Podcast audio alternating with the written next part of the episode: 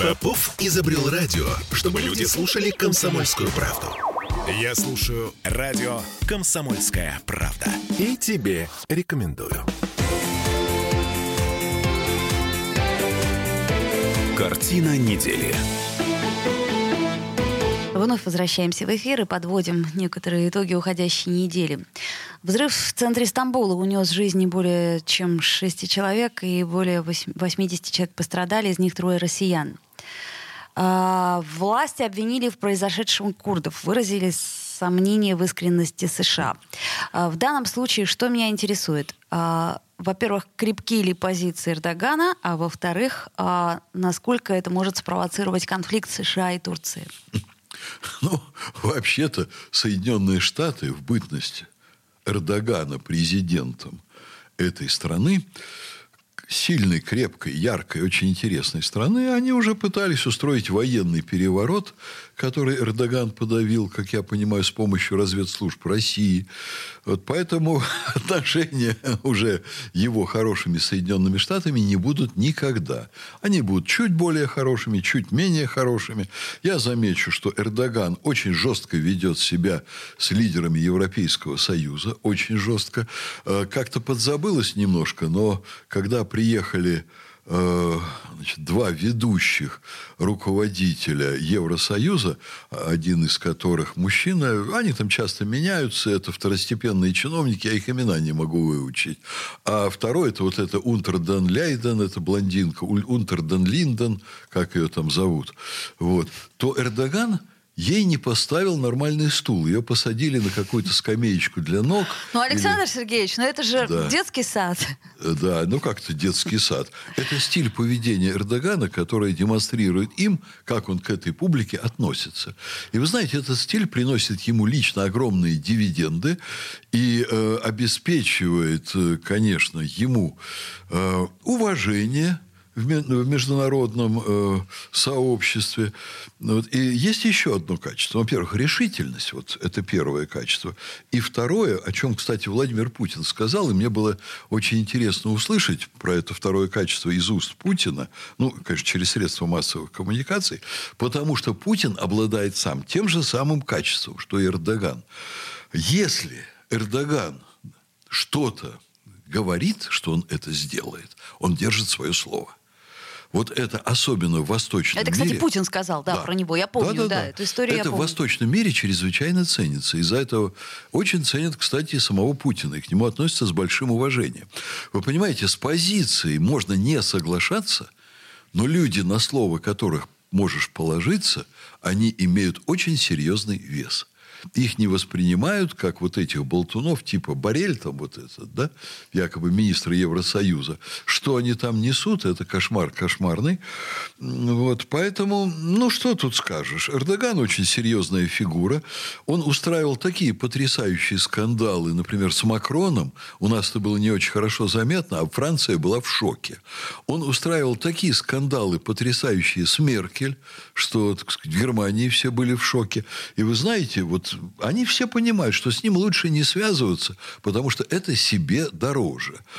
И он очень выигрывает за счет такой решительности и такой решительной политики. Ну, вы говорите о международном рынке, да? То есть я имею в виду, и что... внутреннем. А, а что, что касается... вы думаете, что, что это населению не нравится? Слушайте, что касается внутренней истории Турции, там не так все просто. И не так хорошо у него перед выборами дела. О, внутри Турции все непросто, потому что в России, например, политика вся государственная, она кратно намного более либеральна, чем там. Там очень жестко поступают с политическими оппонентами. Восток дело тонкое. Намного жестче. Вот дело тонкое, но поступают намного более прямолинейно и более жестко.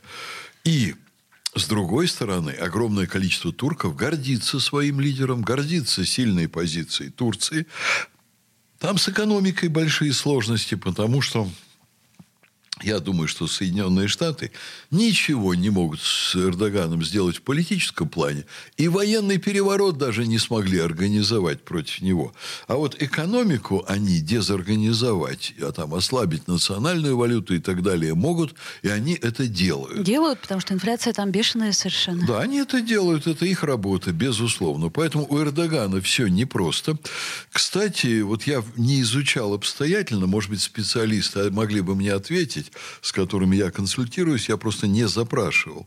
Но мне непонятно, почему он вообще с курдами испортил отношения. Изначально? Нет, подождите. Не Кур... совсем изначально, Курды нет. Это, это, знаете, вот как э, израильско-палестинский конфликт. Это э, настолько глубоко уходит корнями а, это в мы, историю. Это мы говорим так, Олечка. А на самом деле, если внимательно посмотреть, я вот недавно очередной раз это все с израильтянами обсуждал.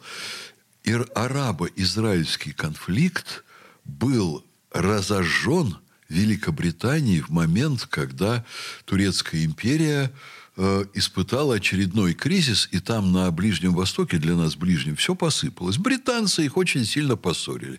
А вообще-то они очень неплохо жили и ладили. И до последних десятилетий, кстати, в Израиле ведь достаточно большое население. Вы там в Тель-Авиве, наверное, я не знаю, были ли, но там есть район Яфа, совершенно арабский, там ну, а масса арабов. Они прекрасно живут, не только в районе Яфа, но вообще в Израиле. Они прекрасно интегрированы в экономику экономику. Они вносят очень существенный вклад в жизнь страны. Так курды же тоже с турками вот, живут нормально. То вот, есть их спустили с гор. И, их, и при... Им дали отели, в которых они могли работать. Оля, и при Эрдогане был период, когда они нормально работали Во. в парламенте. Я об этом и говорю. Я не берусь сейчас сказать нашим радиослушателям, что там произошло, и вот эту сторону проанализировать. Ну, я не являюсь, в общем, специалистом именно по Турции в этом плане то, что они делают, очень во многом у меня вызывает восхищение и уважение вызывает. Вот. Хотя очень непростой партнер для России и ведет себя очень агрессивно на Кавказе, безусловно. Ну, можно заметить агрессивно на слово активно. Суть от этого не очень поменяется. Ну, в данном да. случае в наше время можно, да. да. Вот. Но, в общем, партнер очень непростой. Тем Но, не слава менее... богу, партнер. Тем не, да, партнер. Тем не менее, отношение вызывает к себе очень серьезное и весьма и весьма уважительное.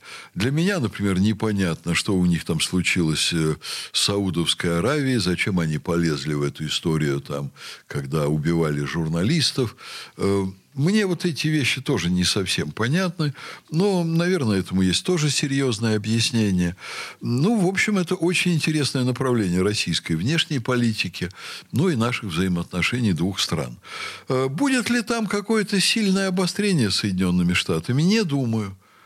Потому что Соединенные Штаты ведут себя аккуратно, ряд требований Эрдогана они не выполняют, и отношения очень сильно не улучшатся. Вот как России не стоит рассчитывать на существенное вот в ближайшее время улучшение отношений с Соединенными Штатами, так и там не будет, э, я думаю, сильного улучшения. Ну и конфликта сильного тоже не будет, по вашему э, Мне кажется, что обострения нет, не будет. Соединенные Штаты в этом не заинтересованы. Ну, смотрите, в свое время Соединенные Штаты, Штаты обещали курдам Курдистан.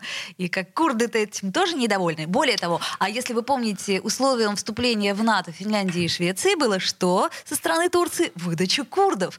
На которые, кстати, условия, на которые э, Финляндия и Швеция легко пошли. Хотя меня это, вот, например, вызывает просто-таки ужас. Ведь там там же эти курды, они граждане э, Финляндии граждане, и Швеции. конечно. Мы а не это... знаем, как это все дальше будет развиваться. Ну, может быть, э, просто данное слово, оно ни к чему не обязывает, что тоже возможно. А, вот еще раз, Эрдоган слово свое держит. А вот кто там еще что кому обещал, вот это совсем другой вопрос. Но замечу, кстати, Эрдоган держит слово, когда есть возможность, потому что э, есть ряд уважаемых мировых лидеров, которые, занимая позиции, не всегда могут добиться, искренне этого желая и добиваясь, и не всегда могут добиться того, что хотят. Вот с автономией курдов я, например, не боюсь предсказать, что произойдет вообще.